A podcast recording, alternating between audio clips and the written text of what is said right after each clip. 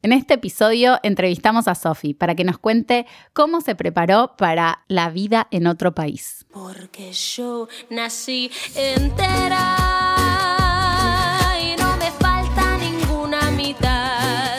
Hola amiga. Hola, ¿Cómo o como va? no te preparás.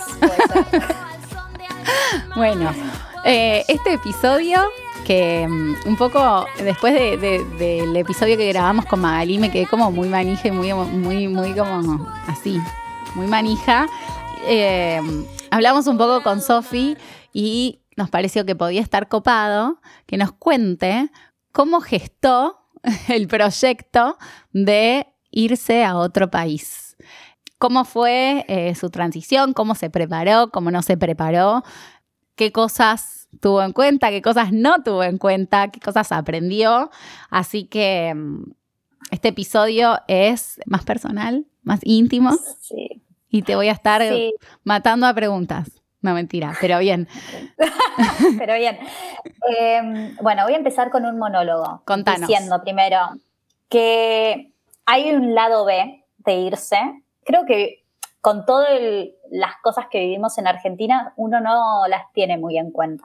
Que lógicamente ese lado B es la parte de no romantizar el irse a vivir afuera porque todo afuera es color de rosa. No, bueno, no, no pasa eso, pero es una muy buena experiencia, sea el tiempo que sea. Sí, un Eh, poco sí lo creo- que nos, nos contaba Magalí cuando, cuando vino acá es como que, que, tu, que tu meta no sea la felicidad, digamos, como que tu meta sea la experiencia y vivir. Y creo que tiene mucho que ver con esto que decís de no romantizar. Sí, es, a ver, uno cuando está, o por lo menos a mí me pasaba, no sé, no quiero generalizar, pero a mí me pasaba que yo estaba harta de la inflación, harta de, de que todo sea una lucha, de sentir que si no tenía ayuda externa, o sea, específicamente para ir directo al grano, si no tenía ayuda de mis padres no era imposible, o sea, cualquier cosa que me proponga, no cualquier cosa, pero digo, o sea, proyectos grandes como comprar un departamento, o sea, una vivienda y demás, yo por lo menos con el sueldo que tenía lo veía imposible. Sí. Siempre hablando desde un lugar de, que- de mucho privilegio, ¿no? Pero sí lo veía, me pasaba eso. Y a veces uno se ciega por eso y piensa que afuera todo es súper fácil. Pero bueno, te olvidas de la parte de, toda la parte emocional que dejas.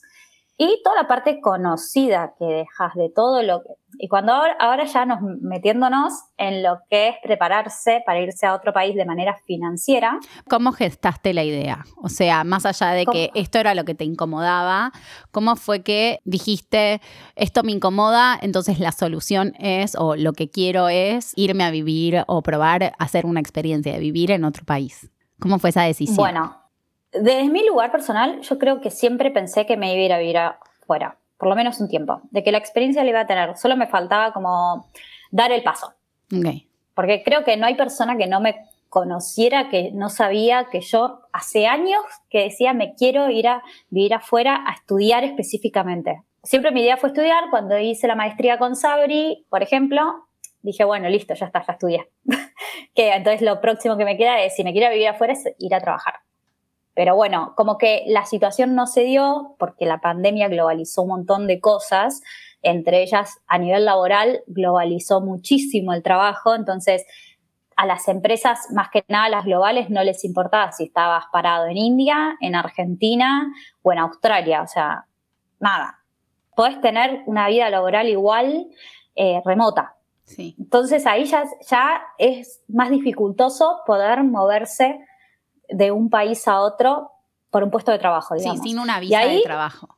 Claro, y ahí ya empecé como, bueno, a pensar, dije, bueno, ¿cuáles son las otras posibilidades? Y realmente la pandemia, como a muchas personas, a mí me generó como una sensación de apurar un poco los tiempos. Mm. Y bueno, lo que vi fue eso, que en vez de esperar a ver si surgía una posibilidad laboral, que sinceramente no la veía venir por todo esto, dije, bueno, ¿cuál es la otra posibilidad? La otra posibilidad es estudiar. Estudiar para mí, justo es- soy una persona que no le cuesta, sino que le encanta. Entonces, no, no fue una decisión difícil el elegir venir a estudiar. Sí. Pero bueno, o sea, después, y hay de todo. Yo me vine a hacer un máster, pero de repente, a ver, yo me vine a hacer un máster, pero puedes hacer un curso de inglés y también vale como visa de estudio. O sea, no necesariamente tenés que venir a hacer eh, algo súper difícil y extremadamente, no sé, profesional. No, o sea, puedes hacer, siempre jodemos con una amiga con la cual me vine, puedes hacer peluquería canina, si querés. O sea, que lo que venga está bien. Y esa, esa fue mi manera de gestarlo. Perfecto, me encantó. Ahora pasemos, ¿cómo te preparaste? ¿Cómo me preparé? No me preparé. O sea, lo mío fue un desastre. O sea, me preparé sí a nivel eh, emocional. Ok. Después a nivel financiero hice cualquier cosa, la verdad. O sea, hoy parada después de un año, que de hecho en dos días se cumple un año que llegué, después de un año te digo que hice cualquier cosa, porque nunca proyecté cuánto tenía que tener de ahorros para venir o para cuánto tiempo me iban a alcanzar esos ahorros. No sabía cuál era el costo de vida cuando llegué. Eh, ¿Qué más que no hice? Porque no hice, o sea, realmente no hice nada. ¿Tenías un fondo de emergencia? Sí, tenía un fondo de emergencia que nunca pensé que iba a necesitar, hmm. por ejemplo. Bien. Pero ¿por qué nunca pensé que iba a necesitar? Porque tampoco nunca me senté a pensar cuáles iban a ser mis gastos por mes. Claro. O sea, Nunca hice un análisis del costo de, vida. Yo, yo vine a España, que encima España es bastante más barato que el resto de Europa, pero nunca hice un análisis de costo de vida. Yo dije, bueno, tengo tanta plata que no me molestaría gastar. Ok.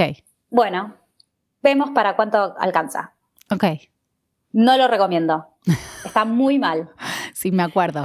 Eso genera bastante ansiedad. Volviendo a la ansiedad financiera o al concepto este de, tratar de que las cosas nos generen menos ansiedad, eso genera mucha ansiedad, me imagino. Sí, la pasé muy mal, porque además eh, no soy una persona que pueda vivir diciendo, bueno, tengo para tantos meses, estoy tranquila durante esta cantidad de meses.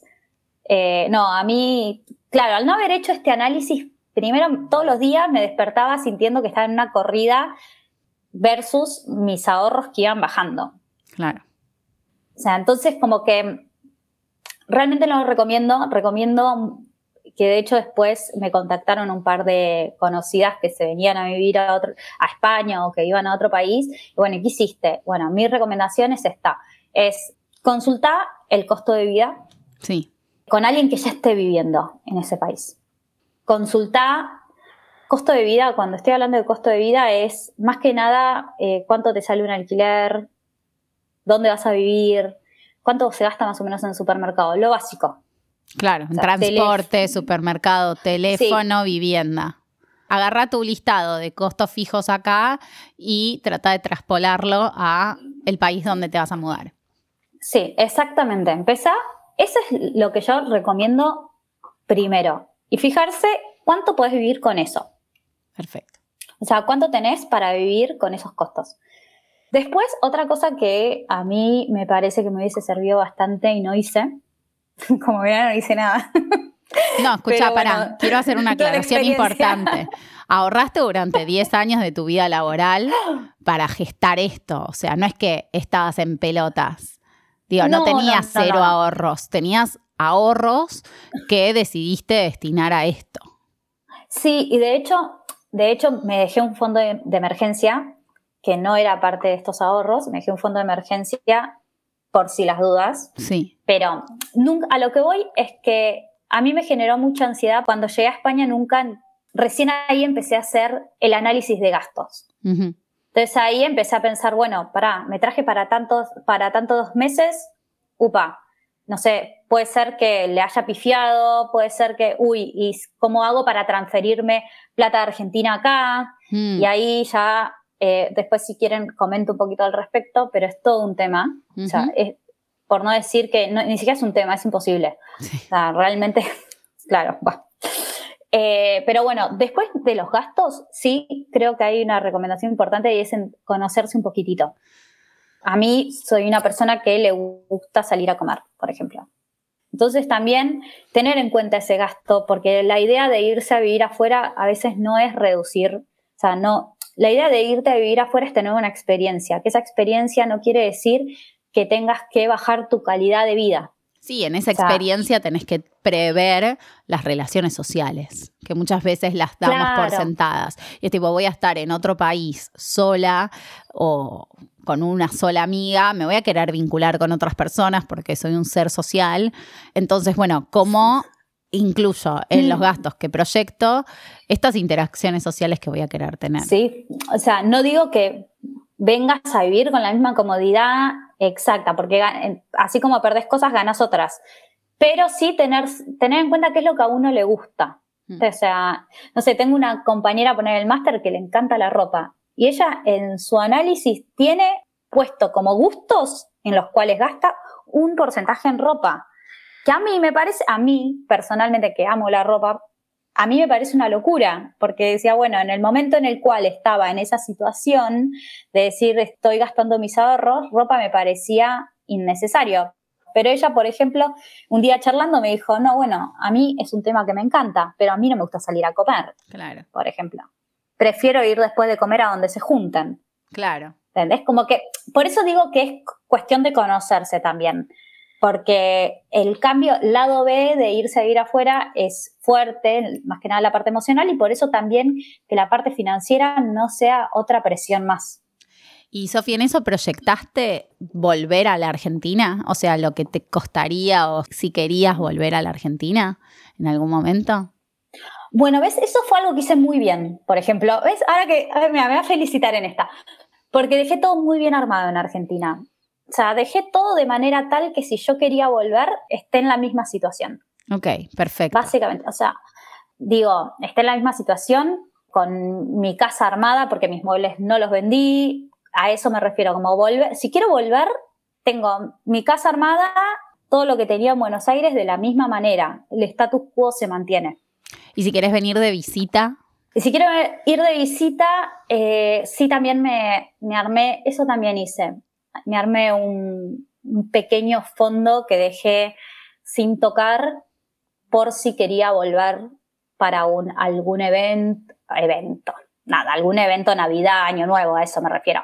Como sí, porque sabía que iba a extrañar mucho. Entonces también eso fue algo que lo proyecté, pero no necesariamente lo tenés. De vuelta, esto también es parte de conocerse un poco hay personas que dicen, bueno, un año me la banco, no tengo la necesidad de volver. Mm. Yo sabía que el primer año no me lo iba a bancar. Claro. Entonces sí me hice ese, ese fondito para, si quería volver, sacar un pasaje. ¿Qué partes tuyas te sorprendieron? ¿O qué capacidades eh, tuyas te sorprendieron una vez que, que, que mudaste país? La capacidad de cambio, creo. Porque tengo capacidad de cambio cero. Va, o eso creía básicamente. Pero sí, como uno se sorprende cómo empezás a, mutar un poquitito, a, tener una... De vuelta, o sea, nos metemos más en lo emocional, pero también es a, conocerse un poquito más, ¿sí? Eso, yo creo que eso es la, la mejor parte de la experiencia. Y a veces te sorprendes la capacidad de sociabilizar que tenés. Que bueno, o sea, es súper necesario. Después, otra de las cosas que recomiendo es eh, nivel laboral, que yo creo que también es un tema que yo no me... O sea, sí profundicé, pero profundicé mal, mm. porque profundicé quizás con la información que me daban, eh, me daba la facultad, iba a decir otra cosa, pero bueno. La institución educativa, vamos a decir. Claro, no, no, que, no, no, no quería decir la facultad porque los mandaba un poco al frente, pero fue con información que me dieron de la facultad y que quizás no era tan certera. Claro. De vuelta, cuando digo, infórmense de los gastos con alguien que ya viva en el país, si es que tenés la posibilidad de, de tener algún contacto o algo, está mucho mejor que lo que te dicen quizás en otro lugar y lo mismo pasa con el tema laboral. Yo creo que los argentinos o los, quieren los latinos que somos los que más emigramos quizás, tienen mucho conocimiento de estos temas. Entonces está bueno ir con alguien que ya pasó por lo mismo, mm. que te puede explicar un poquito mejor cuántas son las horas que puedes trabajar, cuál es el salario mínimo, cosas así que quizás a veces eh, desde las instituciones no te saben explicar muy bien. Claro, porque tu idea no era como, como Magalí ser nómade digital y trabajar en, para cualquier parte del mundo y no depender de una visa e ir moviéndote, sino tu idea era hacer base. Entonces ahí está la primera diferencia. Vos necesitabas un trabajo dentro de España que te habilite una cierta visa, digamos. Sí, y partamos de la base que quizás no es la, no es la situación de todo el mundo, pero yo vine por un año sabiendo que me iba a quedar. Entonces, podría haber sido nómade digital, o sea, no nómade porque no me iba a mover de España, pero sí podría haber trabajado remoto. Hmm.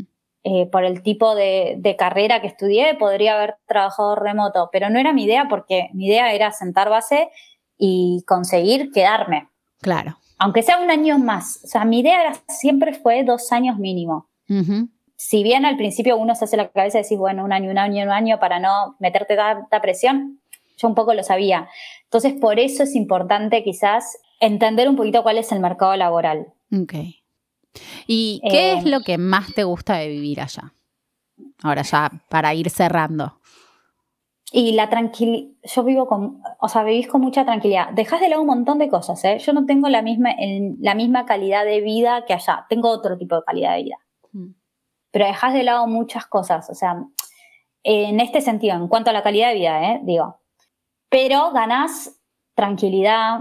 O sea, acá en España hay inflación, pero bueno, o sea, no hay un 9%, pero bueno, yo que vengo de Argentina, el 9% medio no me asusta tanto. Pero hay una realidad es que hay inflación y yo voy al supermercado y las cosas subieron centavos.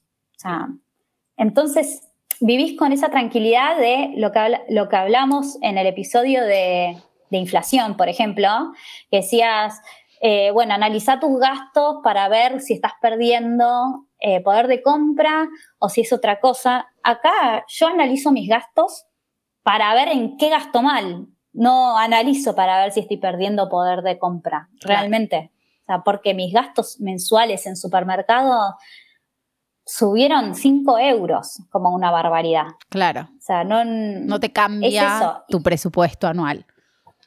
No, y, después lo otro con lo que vivís muy tranquila, y, te digo que Barcelona no es el caso encima, es con la seguridad que hay. Bueno, ¿me quedó algo, Sofi, por preguntarte? No que yo sepa. Ok,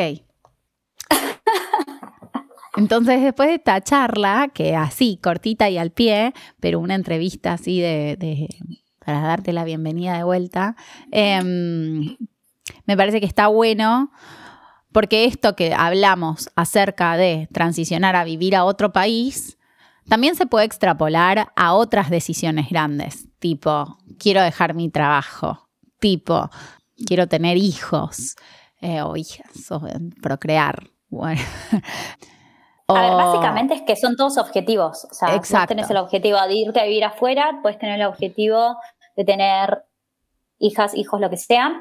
Eh, puedes tener el objetivo de tener, de comprarte una casa, de comprarte un perro, lo que sea.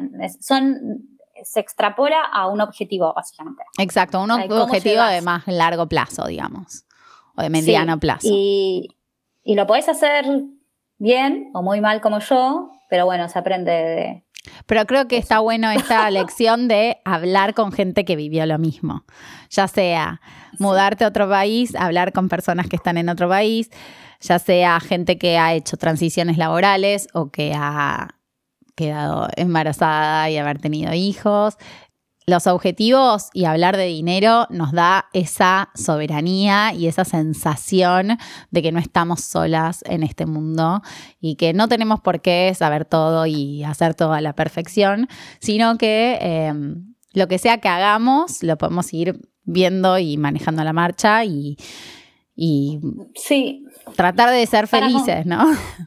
Sí, para concluir un poco, creo que es importante, como dice Sabri, justo diste en el clavo, pero a veces nos cuesta mucho hablar de dinero y está bueno porque podés sacar, para cualquier objetivo que tengas, puedes aprender del otro, ¿sí?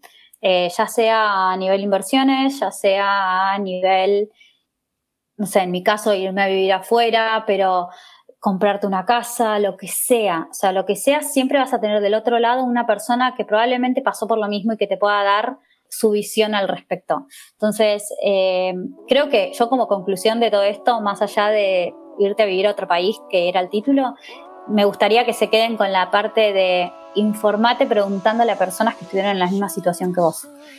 Me encantó. Me encantó, Sofi, el episodio de hoy. Me encantó hablar con vos. Eh, te extrañaba un montón. Eh, así que, bueno, nos vemos la próxima. Recuerden poner la campanita para... Y para que les avisen los próximos episodios, cada vez que sale algún episodio nuevo. Nos pueden seguir en las redes sociales, en Instagram como Dos Mujeres Soberanas y en Twitter como M-Soberanas. Perfecto. Y nos vemos la próxima. Nos vemos. Chao, amiga. Chao. Chao, chao. Yo soy la que quiero ser. Ni el cielo que ahora ves, ni nubes negras